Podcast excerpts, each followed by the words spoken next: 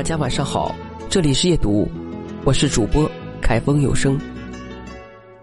在我的所有朋友里，小北京是公认的吸渣体质。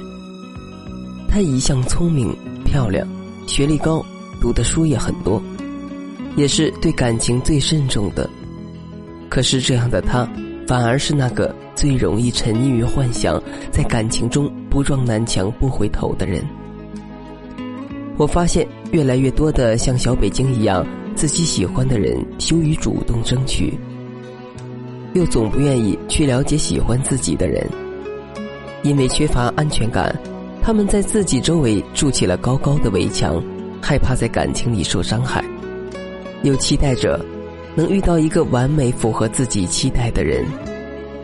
可他们忘了，能看穿他们的矜持与冷漠，在被推开之后。还能一次次不懈敲门的，往往不是一往情深的人，而大多是套路熟练的情场老手。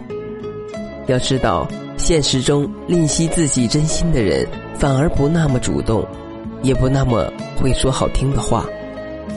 所以说，他爱不爱你，不要看他说了什么，而要看他做了什么。我突然想起关于冯骥才写的一个小故事，叫做。高女人和她的矮丈夫，一个非常朴实的爱情故事。高女人和她的矮丈夫结为夫妻后不久，高女人就去世了。矮丈夫看起来好像也不是很伤心，但在那之后，每当下雨天他独自撑起雨伞时，都会下意识地将雨伞举得很高，远远高出他需要的高度，不需要多华丽的表达。写到此处就够了，非常朴实的一个细节，却恰恰是爱的映射。我们好像总在犯一个错误：当爱没有用语言的表达形式，而是用其他方式表现出来时，我们就不赋予它爱的定义。我们习惯于把那些口头上说爱我们的人，当做真正爱我们的人，而那些真心为我们付出、爱我们但没有说出口的人。我们却视而不见。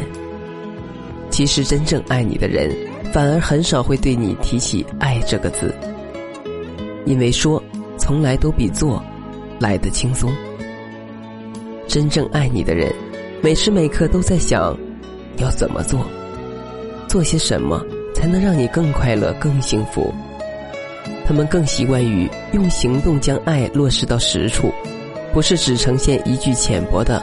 我爱你上，而那些对你有些许好感、不上不下的半吊子，更热衷于对你谈爱、谈喜欢，因为嘴上说说毫不费劲，他们不愿意，也不需要用行动去证实什么。生活中缺少懂得表达爱的人，更缺少发现爱的人。当我们总是在执着纠结一个人爱不爱自己的时候，不要去问他。也不必去要一个回答。那些真正爱你的人，总是将爱藏在柴米油盐里，藏在生病时给你煮好的热粥里，藏在每次失落你靠向的肩膀里，藏在每一个你负面情绪爆发时还能接住你的温柔里。他或许没有对你说过爱，但每个举动，每次望向你的眼神，每次安慰与鼓励。都是爱的表达。今晚的夜读就和大家分享到这里，大家晚安。